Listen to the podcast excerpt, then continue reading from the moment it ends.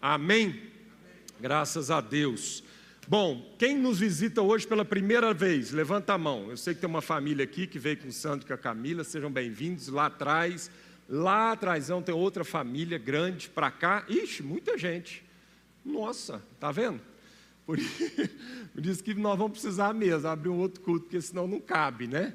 Bom, sejam muito bem-vindos para vocês que estão chegando hoje. Nós estamos numa série de pregações baseado no livro de Atos, né, na Bíblia Sagrada. E a gente está continuando hoje, nós vamos lá então para o capítulo 13. Você pode abrir a sua Bíblia no capítulo 13 de Atos, por favor. É, eu vou só dar um panorama de como nós chegamos aqui, nesse capítulo 13, que eu acho que é importante, de vez em quando, a gente fazer um resumão né, de como é que nós chegamos aqui Vou pedir que a gente projete ah, o mapa, o mapa aqui, não, não, não um trecho. Vê se conseguimos projetar o mapa aí. É isso. Eu acho que o pessoal de casa vai receber o, mala, o, mapa na tela e só não vou, vai ter condição de ver a ponteira aqui, né? Eu apontando aqui os locais. Mas é, a gente está vendo aqui no livro de Atos, né, que os primeiros capítulos acontecem aqui em Jerusalém, né, onde eles recebem lá, eles, Jesus é assunto aos céus, é, Jesus pede para que eles esperem em Jerusalém até que eles recebam do alto, né, o cumprimento da promessa de que o Espírito Santo seria derramado sobre a vida deles. E aí então eles recebem o Espírito Santo na sua plenitude a igreja, então, com todo o poder, entusiasmo, todo o amor, toda a alegria, começa a pregar o Evangelho, pregar a respeito de Jesus Cristo, apontar Cristo né, é, para aquela sociedade.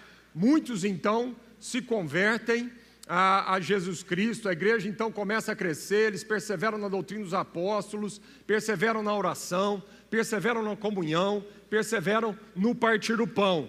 E essa comunidade logo, logo cresce, expande, porque a Bíblia diz que o, o, o, amor né, era visível, era palpável no meio dessa comunidade, a ponto de que toda a sociedade queria fazer parte disso. Então, muitos iam sendo acrescentados à igreja, porque a igreja caía na simpatia da sociedade. A igreja não era vista pela sociedade como algo hipócrita, como algo né, ruim, mas não. O povo queria participar daquela nova maneira de viver. Era uma nova maneira de viver, completamente diferente. Era uma nova, um novo reino, um novo conjunto de valores, princípios, paradigmas. E, a, e o povo, a sociedade, queria participar daquilo porque via na igreja aquela alegria, aquela paz, via na igreja aquele amor. E, igreja, e então a igreja logo cresce. Mas o que acontece é que com o crescimento, né, o alvorecer dessa nova é, é, comunidade, dessa nova igreja, alguns religiosos da época começam a ficar enciumados, começam a ter inveja dessa perca de controle, né, porque eles na sua religião, com as suas liturgias, os seus ritos, usavam tudo isso para controlar aquela sociedade. E eles viram nesse novo movimento, um movimento impulsionado pelo Espírito Santo, onde só o Espírito Santo dirigia aquele povo, eles viam uma grande ameaça, né,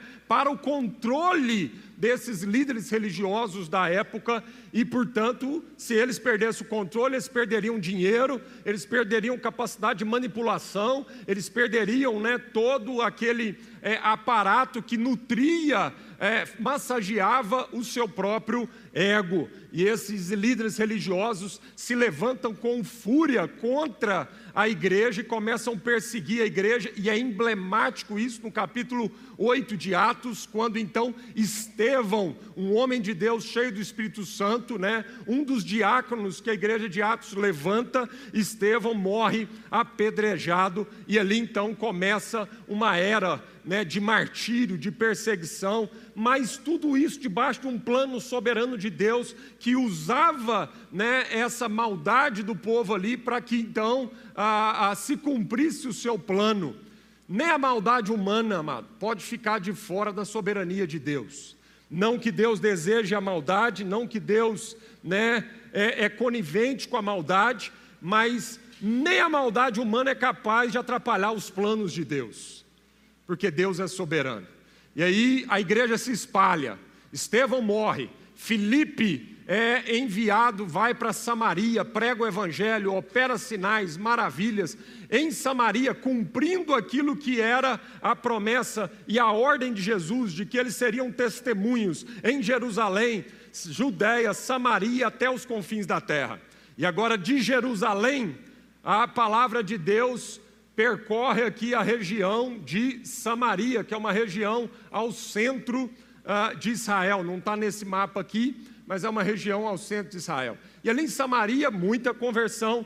Filipe então vem para o sul aqui, um anjo aparece para ele, o Espírito Santo envia ele para um caminho de Jerusalém ao Egito para encontrar o eunuco, e ali ele encontra o eunuco, evangeliza o eunuco, o eunuco converte, ele batiza o eunuco, depois ele sobe para a região de Jope aqui, mais ou menos. Bom, e aí tem um, uma figura que começa a aparecer em Atos a partir do capítulo 9, porque quando Estevão é apedrejado, a palavra de Deus diz que Saulo, que não era ainda o apóstolo Paulo, mas era Saulo de Tarso, estava lá e as roupas né, de Estevão são jogadas aos pés de Saulo, e ele então, vibrando por achar que ele estava servindo a Deus, perseguindo aqueles homens que na cabeça de Saulo era uma seita que ia contra todo o Antigo Testamento, a palavra de Deus. E aí Saulo, um dos grandes perseguidores da igreja, faz uma viagem para Damasco. Damasco é a capital da Síria, normalmente aqui nessa região. Saulo então começa uma viagem para Damasco. Para quê, amado? Para continuar perseguindo a igreja. No caminho para Damasco, o Senhor Jesus encontra com ele. Uma luz brilha e ali então Saulo tem um encontro com Jesus Cristo de Nazaré e ele então rende a sua vida a Jesus de Nazaré. Amém? Ele então é levado, ele fica cego por alguns dias fisicamente e ele é levado para Damasco. E aí Deus levanta um homem chamado Ananias, manda ele lá para Damasco para procurar Saulo, e Ananias então prega sobre Jesus para Saulo. Saulo convertido é batizado por Ananias, e a, as vistas então são recobradas de Saulo. Saulo então imediatamente, quando ele converte, ele começa a pregar o evangelho em Damasco.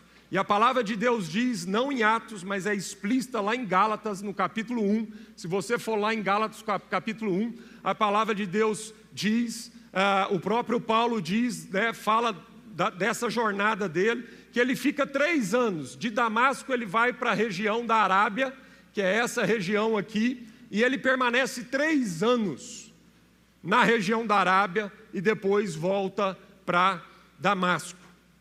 Nesses três anos é interessante, por que três anos, né? Pode ser só uma coincidência ou não.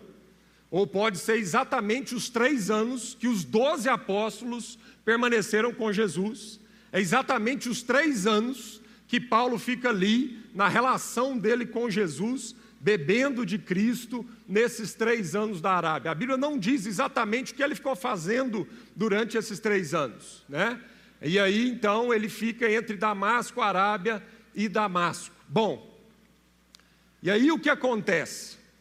Paralelamente a isso, a igreja sendo perseguida aqui, muitos irmãos de Jerusalém vão para a região né, ah, de Chipre, a região da Cilícia e a região aqui de Antioquia.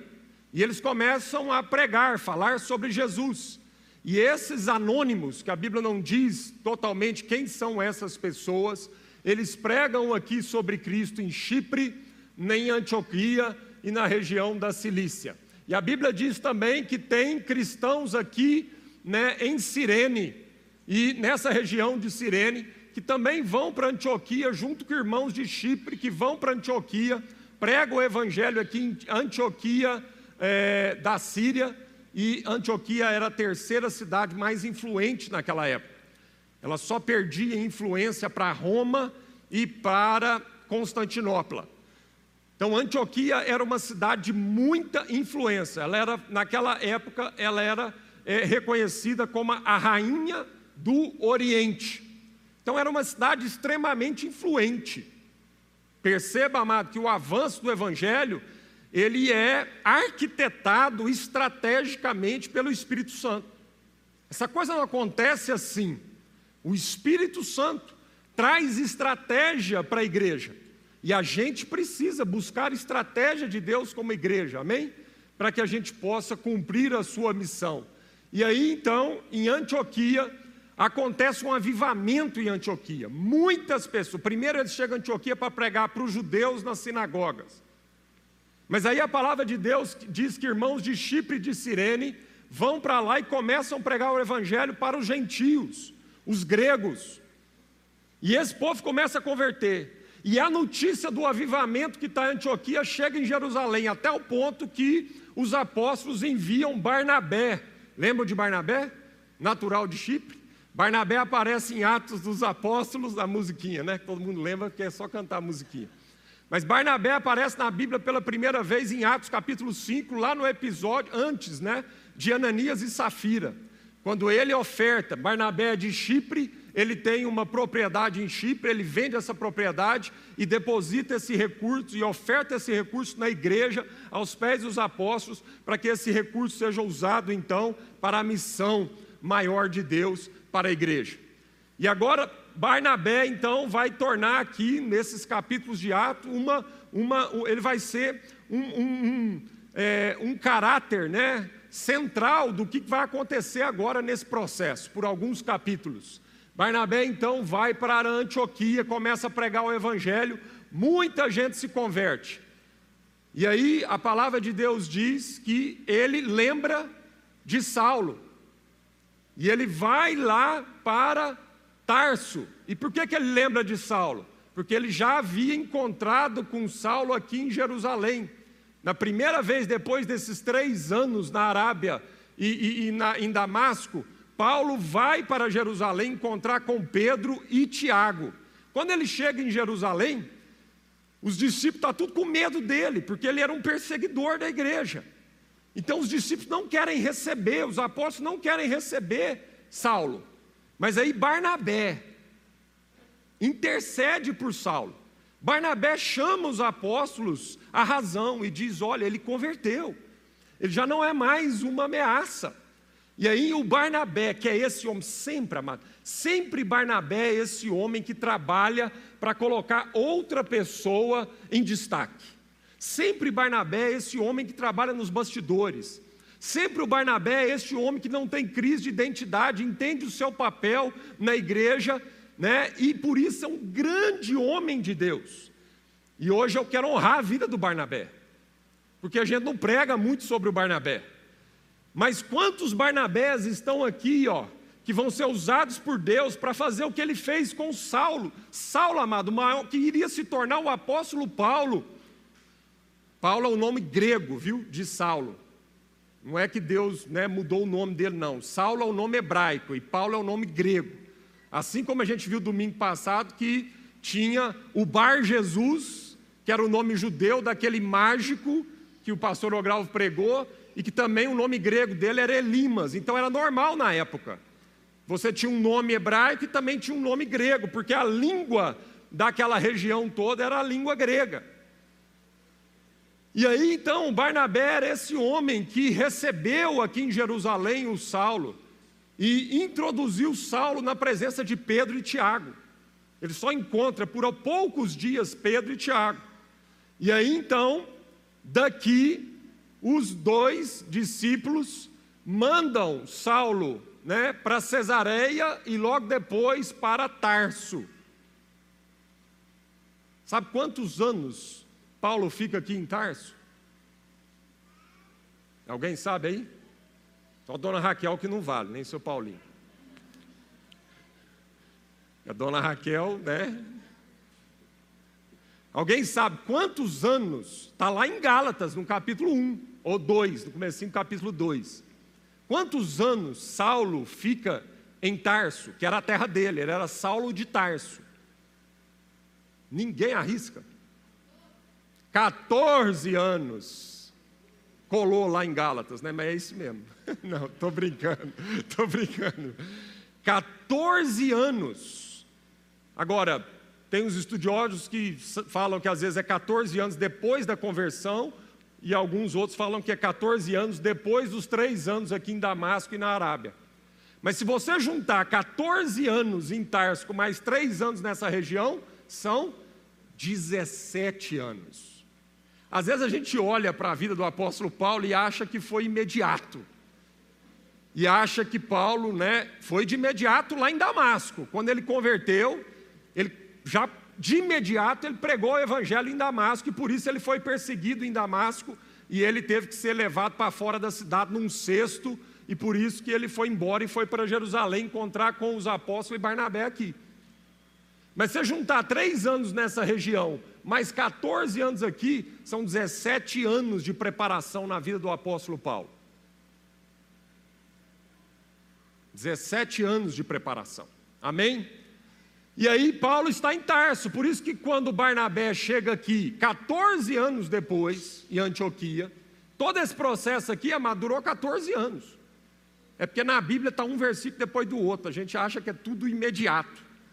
Mas não é não. Quando Barnabé chegou a Antioquia, ele então começa pregando ali, se lembra de Saulo, vai lá, chama Tarso para Antioquia. E aí, amado, começa uma das parcerias mais bem-sucedidas da história da igreja.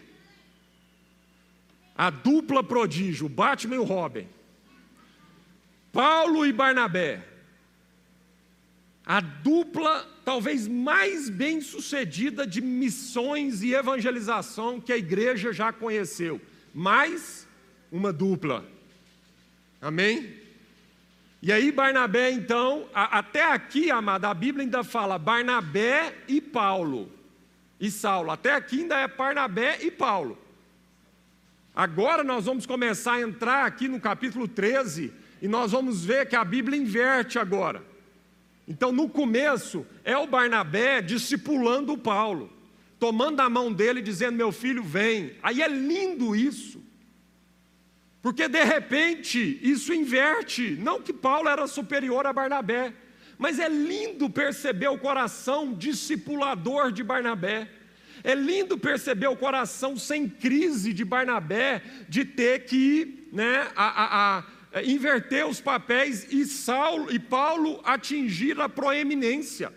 Porque a partir do verso 13, nós vamos ver que na primeira viagem é Paulo e Barnabé, mas a partir da segunda viagem de Paulo e da terceira, o Barnabé vai sumindo e aí Paulo começa a aparecer. Mas não é Paulo que aparece. Porque Paulo diz assim: é necessário que ele cresça e que eu diminua. Amém, amados? Então, Paulo era esse homem que ganhava proeminência porque ele não se valia da proeminência dele mas ele era o cara que constantemente dizia que Cristo é que tinha que crescer e ele que tinha que diminuir. Tanto é que o apóstolo Paulo começa o seu ministério dizendo que ele era o menor de todos os santos. Aí você fala, pô, que cara humilde, não é não? O cara, meu, o cara já começa assim, na largada, dizendo o seguinte: eu sou o menor de todos os santos, o menor dos apóstolos. Aí você acha que isso é o supra-sumo da humildade, não é? Mas não, amado. Deus ainda queria levar a Paulo a realmente uma condição de quebrantamento e humildade, porque no final da vida de Paulo, ele já não diz que é o menor de todos os santos, ele diz que era o maior de todos os pecadores. E é assim que nós, quando nós vamos nos relacionando com Deus. Quando a gente começa a relacionar com Deus, a gente acha que é humilde. Mas quando a gente vai andando com Deus, amado, cada vez mais nós vamos percebendo a nossa pequenez. Só que cada vez mais que a gente percebe a nossa pequenez, mais o nosso coração se enche de paz e de alegria e de satisfação em jogar toda a honra e toda a glória para Ele. mais nós vamos tendo satisfação em nos diminuir para que Ele cresça em nós e através de nós. O que é maravilhoso na vida com Deus é que o amor de Deus é tão sublime, é tão grande na nossa vida e satisfaz a gente de uma forma tão plena que nós não temos mais aquela louca necessidade de aparecer, de ser reconhecido, de ser aplaudido de alguém que olha para nós e nos elogie. Vai sumindo essa necessidade, porque o buraco, o rombo do nosso coração, as nossas carências vão sendo supridas por um amor tão além do que nós pensamos e imaginamos que isso é suficiente para nós, a gente se alimenta disso. Por isso, Paulo foi decrescendo, diminuindo, por isso, Barnabé conseguiu né, é, estar em segundo plano e viver uma vida de bastidores para que ele pudesse promover a vida dentro de um plano maior de Deus promover a vida do apóstolo Paulo. Bom, de Antioquia, então, eles passam ali algum tempo e essa igreja fortalece. E agora sim vai começar a primeira grande viagem missionária. E aí a igreja de Antioquia envia uma comitiva, e a gente tem certeza pelo menos de três nessa comitiva, ou talvez tenha mais e eu não sei, né? Mas que eu consegui captar, nós temos certeza de três pessoas: Paulo, Barnabé e João Marcos. Onde é que aparece João Marcos na história, amado? João Marcos aparece porque de Antioquia, Paulo desce com Barnabé para tra trazer uma oferta. Lembra de Ágapo, o profeta que está lá em Antioquia? Ágapo fala que está tendo uma fome na Judéia. A igreja de Antioquia levanta uma oferta. E aí a igreja de Antioquia envia essa oferta e Paulo e Barnabé levam a oferta para Jerusalém. Depois eles voltam para Antioquia, só que na volta já vem João Marcos com eles. Está tudo aí no livro de Atos, viu, irmão. Não vou falar onde está não, para você ler. É, a gente facilita demais. É, antigamente você tinha um livro, está lá em Atos, então você lê o livro todo para descobrir onde é que está. Aí a gente vai no capítulo tal, agora é no versículo, você não tem nem que ler o capítulo. Essa divisão de capítulo e versículo foi a gente que fez, isso não tinha na Bíblia original, viu irmãos? Então está lá em Atos. Você vai lá ler Atos, você vai achar tudo isso que eu estou falando. E aí daqui então eles são enviados, pastor Ogralvo pregou Atos capítulo 13, chegamos aqui. Eles vão para Seleucia, que era um porto, pegam o navio, vêm para Salamina, depois eles vão para Pafos, de Pafos eles vêm para Perge, na região da Panfilha, está vendo as regiões? Cilícia, Panfilha, é, Galácia, Aqui que Paulo encontra as igrejas, os Gálatas, escreve a carta de Gálatas, está vendo? Aqui é a Ásia Menor, onde estão as sete igrejas do Apocalipse, tá bom? Onde fica Éfeso. Essa região todinha é a Turquia, irmãos, ó. Esse aqui continua sendo a Síria, aqui é o Líbano, hoje, né? E aqui é Israel, tá bom? E aqui você tem a Jordânia, o Iraque e o Irã para cá, ó. Só para você se é, o Evangelho é geografia também, né? Aqui nós temos a Grécia, a região da Caia, onde tem a igreja de Corinto, né? E lá de Atenas. Graças a Deus. Mas vamos para o texto agora, Atos capítulo 13. Eu acho que deu para recordar aí, né? Nós vamos ler a partir do verso 13. Atos 13, 13. Então, onde que nós estamos? Ah, nós estamos lá na Panflia. Paulo e seus companheiros, então está no plural, então pelo menos tinha Barnabé e pelo menos João Marcos. Saíram de Pafos num navio e foram a Panfilha, onde aportaram em Perge. Ali João Marcos os deixou e voltou para Jerusalém. Durou pouco. o João Marcos não aguentou o tranco, não, irmãos. O João Marcos não aguentou o tranco. Era bruto. Era bruto. Não se sabe exatamente qual foi o motivo por que o João Marcos roeu a corda. Abandonou o barco. Não se sabe. Os historiadores dizem que João Marcos ficou meio enciumado, porque ele era primo de Barnabé, e aí o Paulo está agora assumindo a proeminência, ele ficou chateado com aquilo, falou: não, Entendeu? O meu negócio é com Barnabé. Paulo agora está liderando, ele se rebelou contra a liderança de Paulo.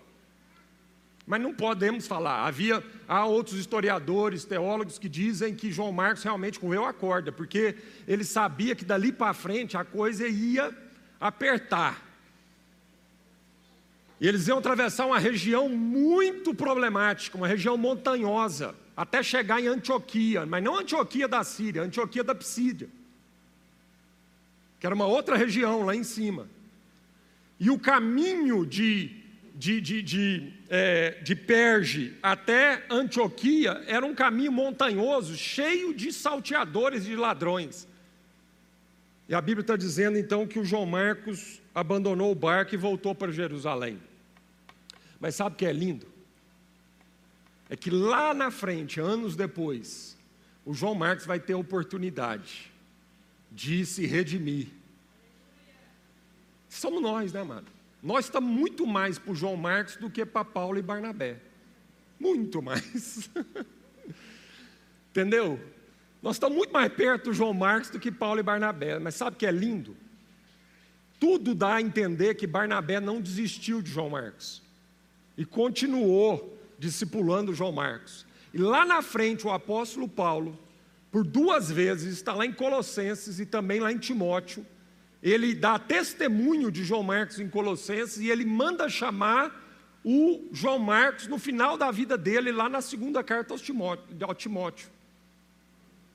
Ou seja, até a relação, porque o, o, nós vamos ver aqui no capítulo 15, se eu não estou enganado de Atos, que o, o Paulo fica pé da vida, para não falar outra coisa, com o João Marcos, que ele fala assim: esse cara ruiu a corda. E o Paulo tinha um problema com João Marcos. E eu vejo o Barnabé, Paulo, calma. Porque Paulo era um cara, meu, da perseguição, não esquece disso não. Ele era 880 e tinha que ser assim, senão ele não ia aguentar o tranco que ele aguentou. Deus usa as características. O Paulo era casca grossa, meu amigo. O cara sofreu para burro. E quando ele encontrou com Jesus, Jesus já deixou claro para ele: Ô Ananias, você fala para o meu filho que ele ainda ele vai ser pregador aos gentios e que ele ainda vai padecer muito no meu nome. Mas aí o Barnabé fala, eu na Bíblia não mostra isso, né? Mas eu imagino o Barnabé assim: calma, Paulo, menos. Se lembra de onde que Deus te tirou, meu filho. O Barnabé sendo mais experiente, né, um ancião discipulando o novo discípulo Paulo na fé. E lá na frente acontece isso, e o Paulo já agora velho, dentro de uma prisão, fala, traz o, o João Marcos. Ali já mostra o quanto Paulo ganhou experiência o quanto ele foi tendo longanimidade, porque ele vai olhando para a vida dele, ele vai percebendo o quanto Deus tem longanimidade com ele, o quanto Jesus tem paciência com ele, e ele vai chegando no final da vida e a longanimidade vai esticando, vai esticando, amém? Vamos lá, ali João Marcos os deixou e voltou para Jerusalém. Paulo e Barnabé prosseguiram para o interior até Antioquia da Psídia no sábado foram à sinagoga, depois da leitura dos livros da lei e dos profetas. Era comum, viu, amado? Você vai todo sábado, você vai para a sinagoga, o judeu tinha sinagoga lá em Antioquia da Psídia, porque os judeus já tinham, durante centenas de anos atrás, espalhado por toda aquela região. E aonde os judeus chegavam, por causa da diáspora, das perseguições da nação de Israel, séculos antes de Jesus, aonde o judeu chegava, ele montava uma sinagoga. E a sinagoga era o seguinte: todo sábado era a igreja do judeu. Então eles começavam lendo Deuteronômio, né? Ouça, ó Israel, o Senhor teu Deus. Eles começavam sempre pela leitura de Deuteronômio 6. Tinha sempre a leitura de uma passagem da lei do Pentateuco e dos profetas. Os chefes da sinagoga lhes mandaram um recado: irmão, se vocês têm uma palavra de encorajamento para o povo, podem falar. Então Paulo ficou em pé, levantou a mão para pedir silêncio e começou a falar. Agora Paulo vai fazer uma pregação. Homens de Israel e gentios tementes a Deus. O Deus dessa nação de Israel escolheu nossos antepassados e fez que se multiplicassem e se fortalecessem durante o tempo em que ficaram no Egito Então, com braço poderoso, ele os tirou da escravidão. Ele suportou o seu comportamento durante os 40 anos em que andaram em, sem rumo pelo deserto. Destruiu sete nações em Canaã e deu seu território a Israel como herança. Tudo isso levou cerca de 450 anos, mais ou menos 400 anos no Egito, mais ou menos 40 anos no deserto e mais ou menos 10 anos né, para a conquista dessas sete nações dentro de Canaã. Depois Deus lhes deu juízes para governá-los até o tempo do profeta Samuel. Então o povo pediu um rei, e ele lhes deu Saul, filho de Quis, homem da tribo de Benjamim, e ele reinou por 40 anos. Mas Deus removeu Saul e colocou em seu lugar Davi, a respeito de quem Deus disse: Davi, filho de Jessé, é um homem segundo o meu coração, fará tudo o que por minha é, que for da minha vontade. Sabe o que, que me chama atenção nesse trecho até aqui? O centro das ações aqui é quem, amado? Quem que é o centro das ações aqui? Que Paulo está pregando sobre a história do povo de Israel. Ele vai lá no Egito. Ele começa lá nos pais que chegaram no Egito, a família de Jacó. Chegou lá no Egito. Quem que é o centro aqui, amado? Quem está fazendo tudo aqui? O Deus desta nação de Israel. Ele que escolheu nossos antepassados, fez com que se multiplicasse. Ele é que com um braço poderoso os tirou da terra da escravidão. Ele é quem os guiou no, no, no deserto. Ele é que escutou as murmurações desse povo no deserto. Ele é que derrotou as sete nações lá na terra de Canaã. Ele que então, a pedido do povo, ele então ungiu. Ele que levantou os juízes. Ele que então levanta o profeta Samuel para ungir Saul, rei de Israel. Ele que então tira Saul do trono, remove a unção de Saul e coloca então Davi. Verso 23. E Jesus, um dos descendentes de Davi, é o Salvador que Deus concedeu a Israel conforme sua promessa. Antes da vinda de Jesus, João Batista anunciou que todo o povo de Israel precisava se arrepender e ser batizado. Quando João estava concluindo seu trabalho, perguntou: Vocês pensam que eu sou o Cristo? Não sou. Mas ele vem em breve, e não sou digno sequer de desamarrar as correias das suas sandálias. Irmãos, vocês que são filhos de Abraão e também vocês gentios tementes a Deus, essa mensagem de salvação foi enviada a nós. O povo de Jerusalém e seus líderes não reconheceram que Jesus era aquele a respeito de quem os profetas haviam falado. Em vez disso, eles o condenaram e, ao fazê-lo, cumpriram as palavras dos profetas que são lidas todos os sábados. Não, encontraram motivo legal para escutá-los, executá-lo, mas ainda assim pediram a Pilatos que o matasse. Depois, cumprirem depois de cumprirem tudo o que as profecias diziam a respeito dele, de Jesus, eles o tiraram da cruz e o colocaram num túmulo, mas Deus o ressuscitou dos mortos. E por muitos dias ele apareceu àqueles que o tinham acompanhado da Galiléia para Jerusalém, aquelas 500 discípulos lá. Agora eles são suas testemunhas diante do povo. Estamos aqui para trazer a vocês esta boa nova. Qual é a boa nova, amado? A promessa foi feita a nossos antepassados, e agora Deus a cumpriu para nós, os descendentes deles, ao ressuscitar Jesus. É isto que o segundo salmo diz a respeito dele, Salmo 2, versículo 7. Aí Paulo cita o Antigo Testamento por três vezes, quatro vezes, aliás. Você é meu filho, eu hoje te gerei. Pois Deus havia prometido ressuscitá-lo dos mortos para que jamais apodrecesse no túmulo. Ele disse: Eu lhes darei as bênçãos sagradas que prometi a Davi. Outro texto que o apóstolo Paulo diz, Isaías 55. Em outro salmo, Salmo 16 agora, ele explicou de modo mais direto: Não permitirás que o teu santo apodreça no túmulo. Não se trata de uma referência a Davi porque o Salmo 16 lá estava falando e todo mundo achava que era com relação a Davi, mas o salmo estava o salmista estava profetizando a respeito do verdadeiro rei de Israel, Jesus Cristo. Davi como um simbolismo do rei de Israel. Mas o verdadeiro rei é aquele da descendência de Davi. Então, verso 36, não se trata de uma referência a Davi, Porque depois que Davi fez a vontade de Deus em sua geração, morreu e foi sepultado com seus antepassados, e seu corpo apodreceu. Então não era a respeito de Davi, ele estava dizendo a respeito da linhagem de Davi, do rei definitivo, não só o rei de Israel, mas o rei dos reis, o Senhor Jesus. É uma referência a outra pessoa, alguém a quem Deus ressuscitou e cujo corpo não apodreceu.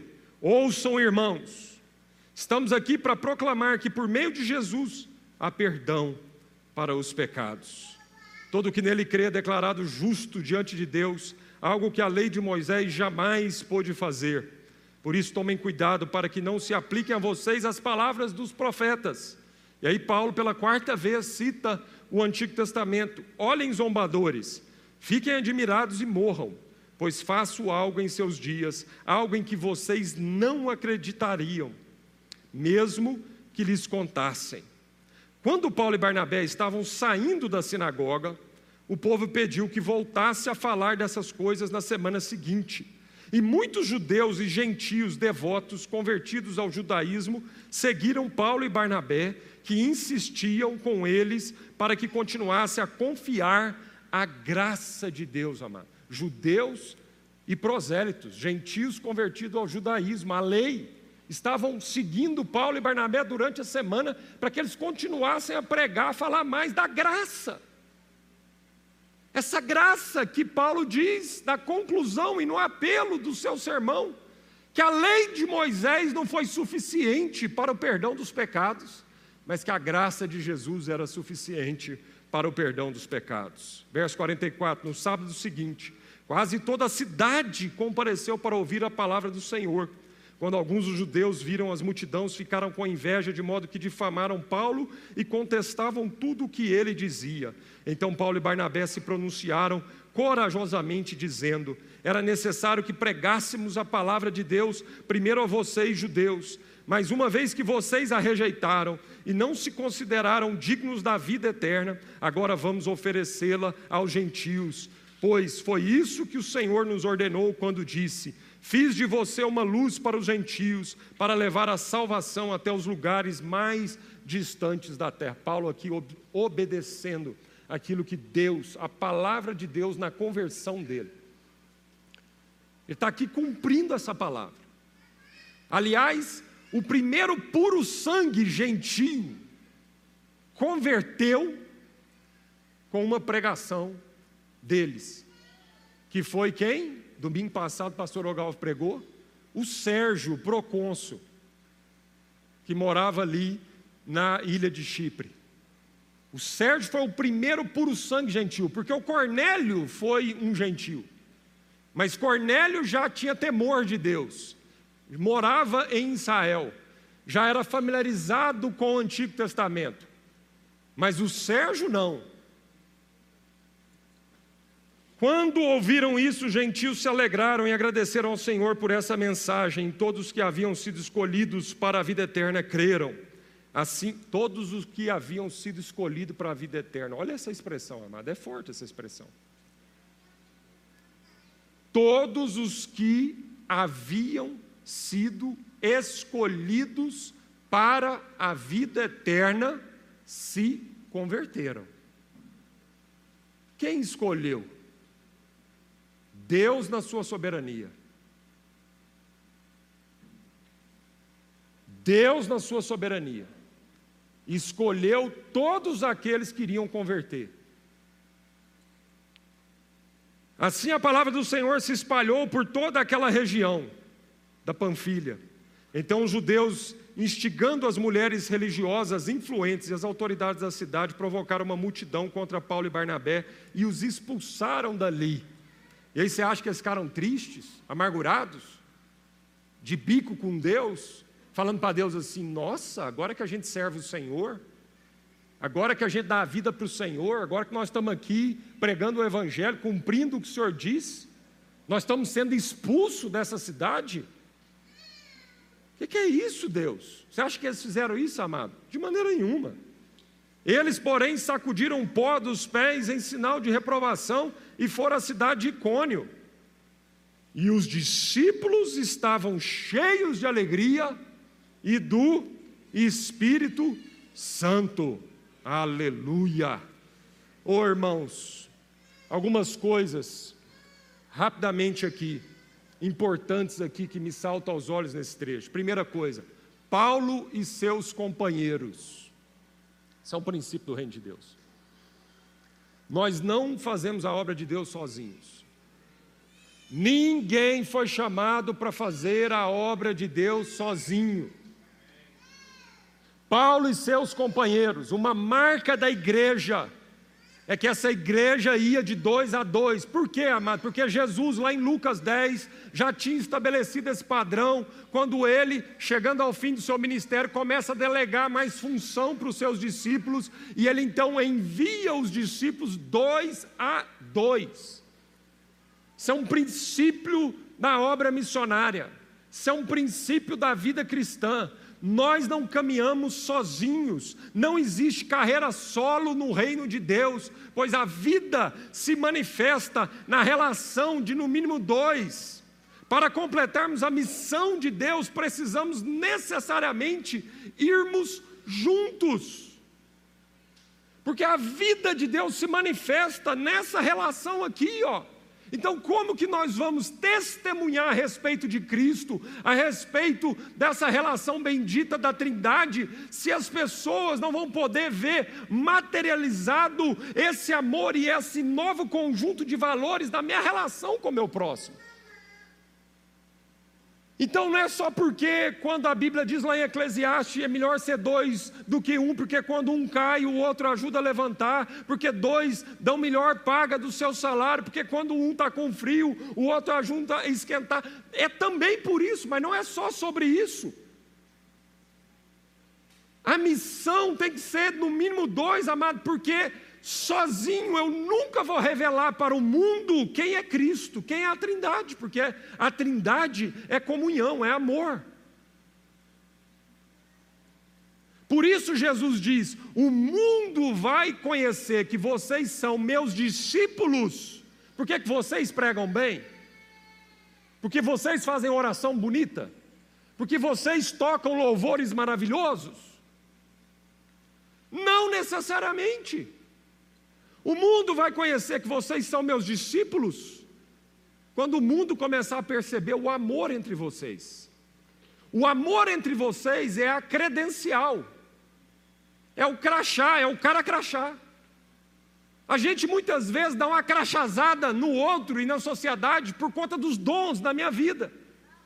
Eu tenho o dom de Deus, eu me acho superior, então eu vou chegando com um crachá na frente. Ó, oh, mas eu sou um homem de Deus, eu sou uma mulher de Deus, eu tenho revelação, eu tenho profecia, eu oro tantas horas, eu jejuo uma vez por semana, eu dou o dízimo do entro, do cominho, de tudo.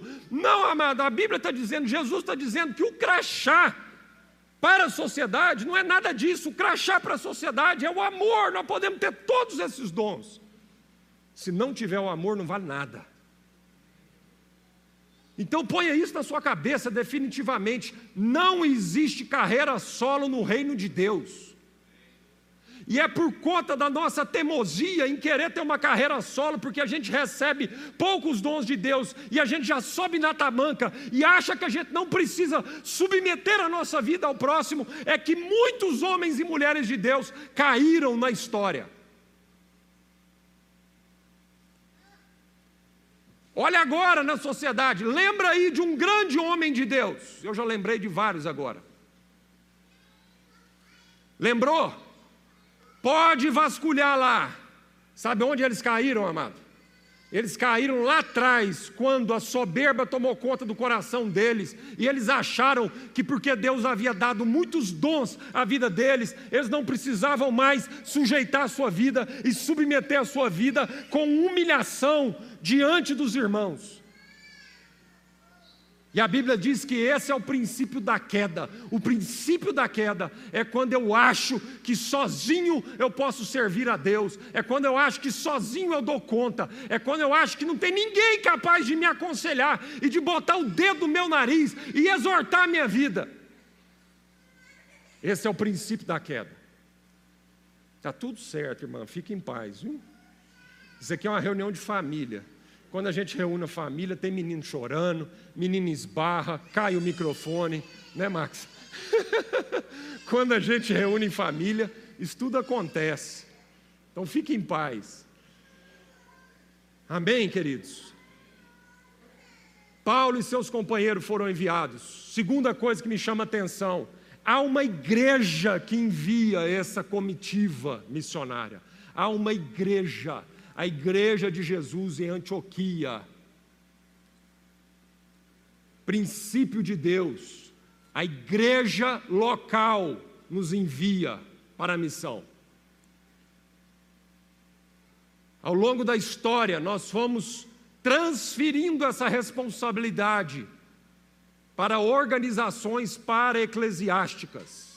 Eu não tenho nada contra organizações para-eclesiásticas. O que, que é isso, pastor? Organização para-eclesiástica? Vou explicar o que, que é isso.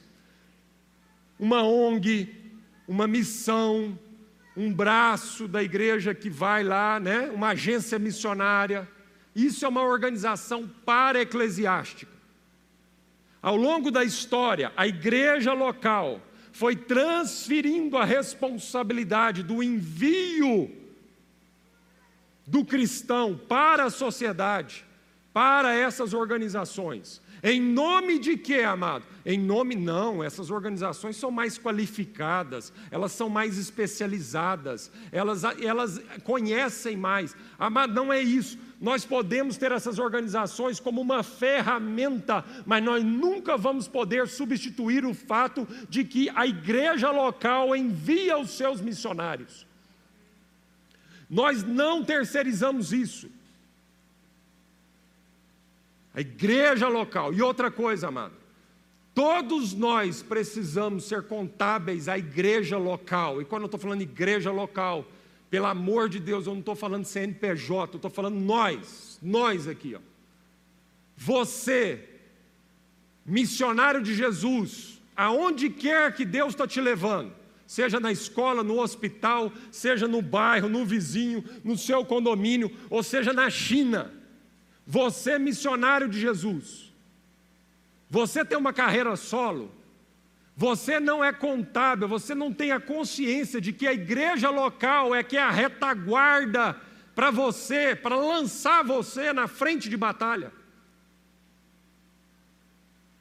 Nós precisamos, amado, ser contábeis. Precisamos entender que esse corpo aqui, ó, é quem nos envia que quando eu estou lá no meu consultório, quando eu estou lá dando a aula na sala de aula, quando eu estou lá trabalhando na repartição pública, eu devo satisfação para uma igreja local, que é parte da igreja de Jesus.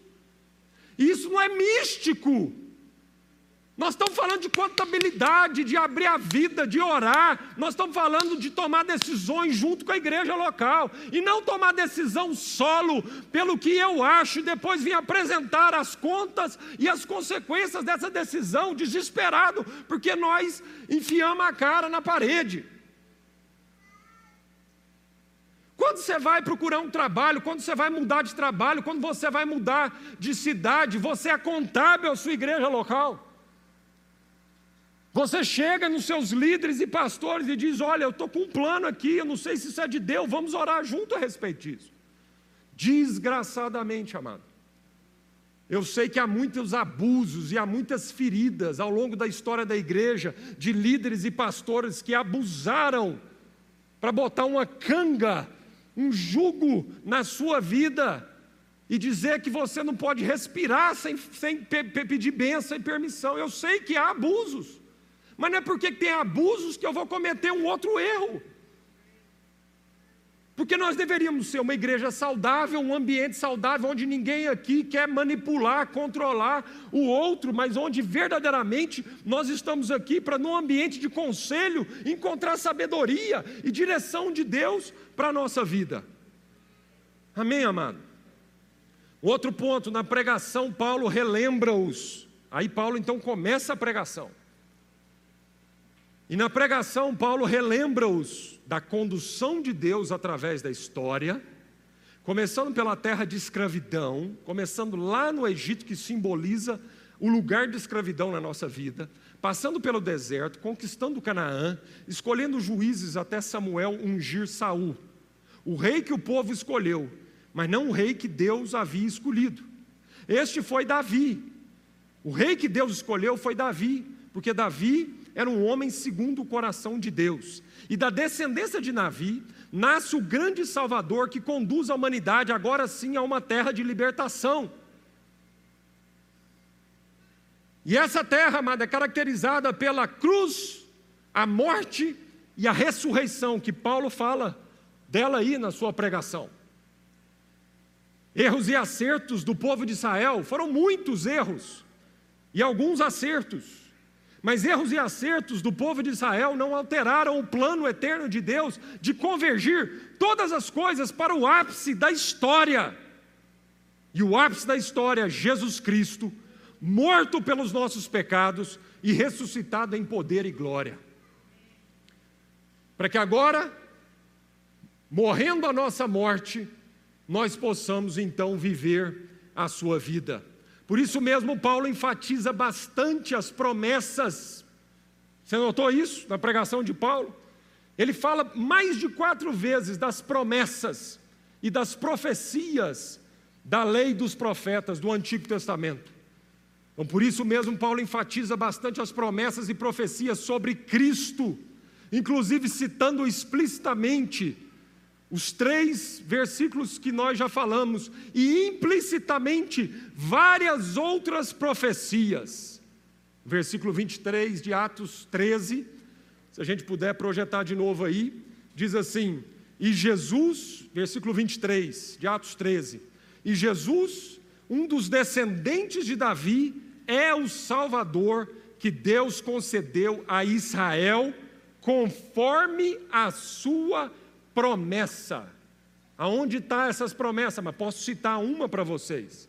Isaías capítulo 11, você não precisa abrir lá, versículo 1, diz assim: do tronco da linhagem de Isaías, amado, séculos antes de Jesus, o profeta Isaías estava profetizando a respeito de Jesus. E ele diz assim: do tronco da linhagem de Jessé brotará Jessé, pai de Davi. Do tronco da linhagem de Jessé brotará um renovo. Sim, um novo ramo. Lembra de João 15? Meu pai é agricultor e eu sou é, a videira. Os ramos têm que ser enxertados. Sim, um novo ramo que de suas raízes dará frutos. Naquele dia, o descendente de Jessé será uma bandeira de salvação para todo mundo. As nações se reunirão junto a ele, e a terra onde ele habita será um lugar glorioso. Amém, amado? Verso 27 de Atos 13.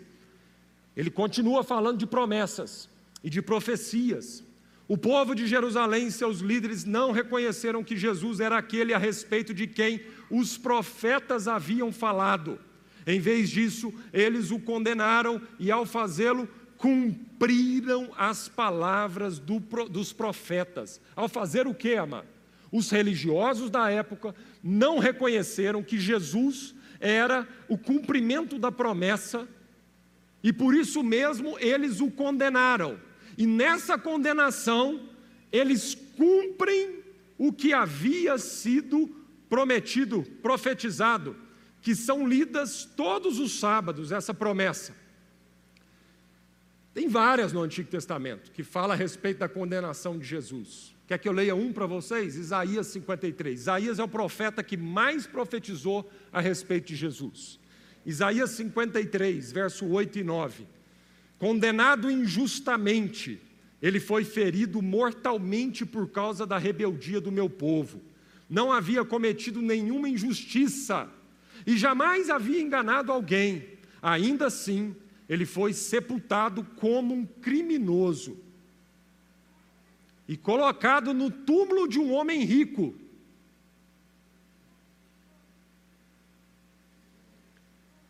Atos 13, 29, ele continua falando de profecias. Depois de cumprirem tudo o que as profecias diziam a respeito dele, eles o tiraram da cruz e o colocaram no túmulo, naquele túmulo daquele homem rico, profetizado há séculos atrás pelo profeta Isaías, uma profecia específica, não era algo generalizado, era algo específico, amado. Havia uma cegueira nos judeus, nos religiosos, de não conseguir perceber que Jesus era o cumprimento de toda a lei e de toda a profecia. A mesma cegueira, a mesma escama nos olhos que estavam lá naqueles dois discípulos no caminho de Amaús, que quando Jesus ressurreto começa a andar e conversar com eles, em primeira mão eles não reconhecem Jesus, essa mesma cegueira.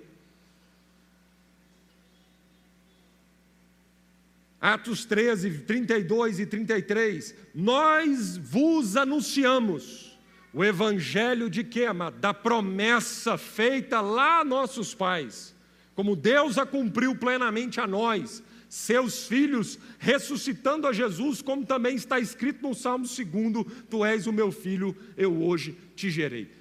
Promessas, profecia. O Deus da história, apesar dos erros e acertos da humanidade, cumpre exatamente a sua profecia, e até Judas, com toda a maldade no seu coração, traz Jesus e a palavra de Deus diz que ele traz Jesus para que se cumpra a profecia. Deus é Senhor da história. Deus é Senhor da história. Pelo amor de Deus, não fica de fora desse trem da história de Deus. Porque você crendo ou não, Deus vai cumprir todas as suas promessas. Ele vai cumprir as suas promessas. Talvez nós vamos perder o privilégio de como a Fabiana, a, a, Raquel deu testemunho aqui domingo passado do trem que Deus está no movimento. Não fica de fora desse trem. Ou não perca o privilégio de estar na janela e ver o movimento. Às vezes nós estamos dentro desse trem vivendo uma vida de salvação miserável, sem perceber o movimento de Deus na história sem perceber as grandezas, as bênçãos, o que Deus está fazendo ao nosso redor. Às vezes você é salvo porque você é parte de um daqueles que haviam sido predestinados para crer no Evangelho da Salvação, que nós acabamos de ler aqui em Atos. Mas cuidado, porque você pode estar vivendo uma vida de salvação miserável dentro desse trem, porque Deus vai te levar para onde quer que Ele te leve e você perdendo um privilégio de estar percebendo e sendo usado por Deus na história, como Paulo e Barnabé foi usado por Deus na história. Amém, amado? Então Paulo faz um apelo em sua pregação e agora chega mesmo o ápice da sua pregação. Ouçam, irmãos, verso 38. Ouçam, irmãos, estamos aqui para proclamar que por meio de Jesus há perdão para os pecados. Oh, meu irmão, minha irmã. Você que está vendo a gente aqui, de casa, você que vai ver essa mensagem depois, nos próximos dias e tempos para frente. Ouça, pelo amor de Deus. Ouçam, irmãos. Ouçam, irmãos. Estamos aqui para proclamar que por meio de Jesus há perdão para os pecados. Há solução para a sua vida. Por mais que você errou, por mais que você tenha pecado, por mais que você tenha vivido uma vida longe, dissoluta, como aquele jovem da parábola do filho pródigo. Há um pai que te ama, há um pai que deseja ardentemente comungar daquela mesa, daquela ceia, como Jesus falou na última ceia com os discípulos: tenho desejado ardentemente repartir minha vida com vocês. Todo aquele que crê é declarado justo diante de Deus. Somente aquele que crê. Todo aquele que crê é declarado justo diante de Deus. Algo que a lei de Moisés jamais pôde fazer. Porque a lei era provisória. A lei era para manter um status, um status de equilíbrio para o mundo não implodir, para a humanidade não se comer uma outra. Mas a lei nunca foi suficiente totalmente. Ela foi um aio, um tutor, algo para te conduzir àquele que era suficiente, Cristo Jesus. Então Paulo está dizendo: todo aquele que crê é declarado justo diante de Deus, algo que a lei de Moisés jamais pôde fazer. Pastor, é isso mesmo? Basta eu crer em Jesus e eu serei perdoado receberei salvação. É isso, irmãos. É crer em Jesus de todo o coração. E para todo aquele que crê em Jesus, começa um processo de santificação, de transformação de vida, porque se verdadeiramente eu creio nesse livro, eu creio em Jesus, agora é uma jornada de santificação, de transformação. Mas imediatamente quando eu creio, amado, aquele ladrão ao lado de Jesus, diz para Jesus: Senhor, tem misericórdia de mim. Jesus falou: Hoje mesmo você estará comigo no paraíso. Todo um passado de bandidagem e de pecado foi perdoado pela graça maravilhosa de Cristo Jesus revelada na cruz. Oh, notícia boa, irmãos! Oh, notícia maravilhosa! Talvez você esteja aqui ouvindo assim: ah, Deus, no dia que eu ganhar mais dinheiro, no dia que eu tiver aquele marido, no dia que eu tiver aquela esposa, no dia que finalmente eu conseguir aquele, aquele emprego, aí então é você feliz. Ah, amado, para de viver desse dia para frente em nome de Jesus, porque hoje essa grande alegria pode entrar no seu coração e nada pode ser uma melhor notícia do que essa para a sua vida. Portanto, ah, se alegre no Senhor, regozija no Deus da sua salvação, ainda que não haja gado no campo, ainda que as circunstâncias estejam desfavoráveis e não foram correspondente ao ideal de vida sua. Esteja aberto, amado, para fazer cair os seus ideais porque os seus ideais, por mais que você ache que eles são bons para a sua vida, são tão pequenos perto da glória que Deus quer te revelar em Cristo Jesus. Por isso Paulo entendeu isso e não tinha medo. Por isso ele em Filipenses capítulo 3 considero todas as outras coisas como refúgio, como lixo na minha vida, para ser encontrado em Cristo e nos seus sofrimentos e experimentar o poder da sua ressurreição. Irmão e irmã, há muito mais de Deus para a sua vida. Saia dessa vida rasa, dessa salvação medíocre, mesquinha, saia desse lugar e venha para os caminhos de Deus, são mais altos do que os nossos caminhos, mas é a glória que Deus quer estar reservado para a sua vida. Saia dessa vida rasteira, de uma salvação safada, em nome de Jesus. Por isso, verso 40, tomem cuidado para que não se apliquem a vocês as palavras do profeta. Tomem cuidado. Para que não se aplique a vocês as palavras dos profetas, que dizia: Olha, zombador, você que zomba de Deus com as suas atitudes, você que zomba de Deus, brincando com Deus, com seus pecados, tentando fazer do sacrifício de Cristo algo em vão na sua vida. Ele não foi em vão, mas tome cuidado para não zombar de Deus, fazendo do sacrifício do Filho amado, o sacrifício mais precioso na humanidade, se tornar algo em vão na sua vida. Zombadores fiquem admirados e morram pois faço algo em seus dias, algo em que vocês não acreditariam, mesmo que lhes contassem. É isso que Deus quer fazer no nosso meio. É isso que Deus quer fazer nos nossos dias, amado.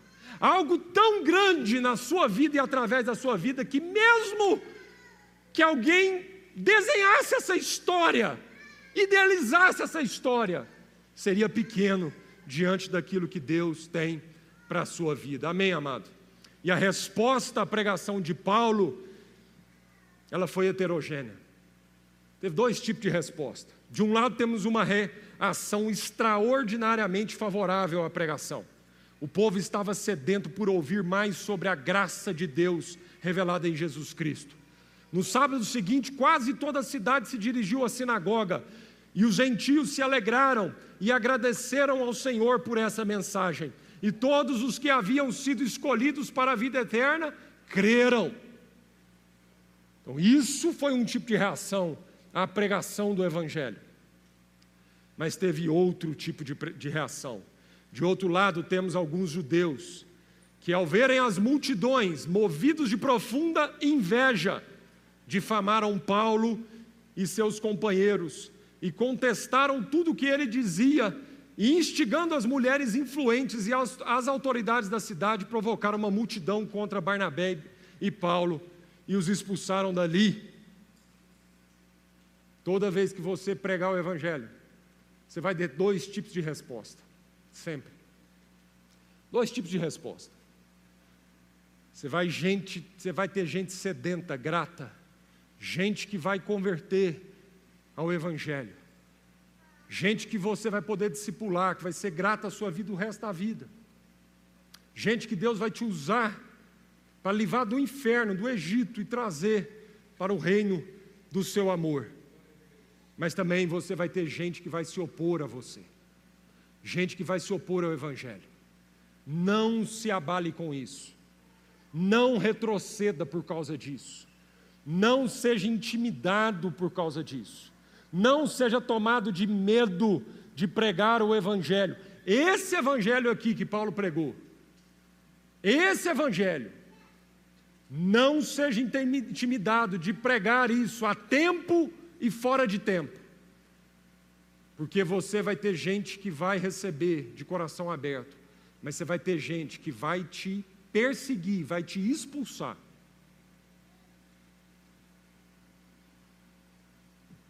Ou será que nós vamos ter mais eloquência do que o apóstolo Paulo e mais poder do que o apóstolo Paulo para pregar esse evangelho? Era o apóstolo Paulo, amado, pregando o evangelho. E mesmo assim, era Paulo e Barnabé. E mesmo assim, eles foram expulsos.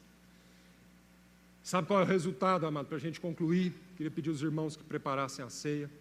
Sabe qual é o resultado disso, amado? O resultado disso foi muitos discípulos cheios de alegria e do Espírito Santo. Amém. O resultado disso vai ser alegria e plenitude do Espírito Santo nas nossas vidas.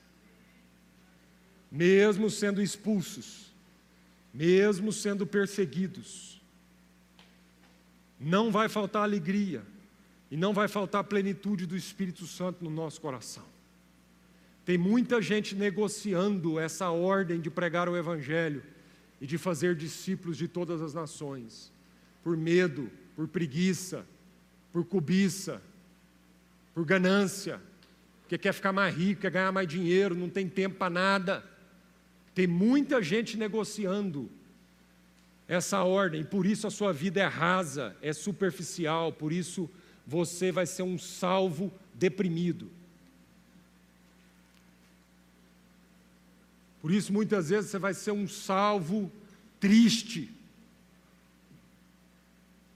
vivendo com o mínimo, sendo um servo inútil que só faz o que é mandado. Mas se você, amado, tiver ousadia e coragem, confiar no Espírito Santo, no que nós estamos testemunhando a respeito da igreja de Atos, você vai experimentar alegria, e plenitude do Espírito Santo na sua vida. Amém?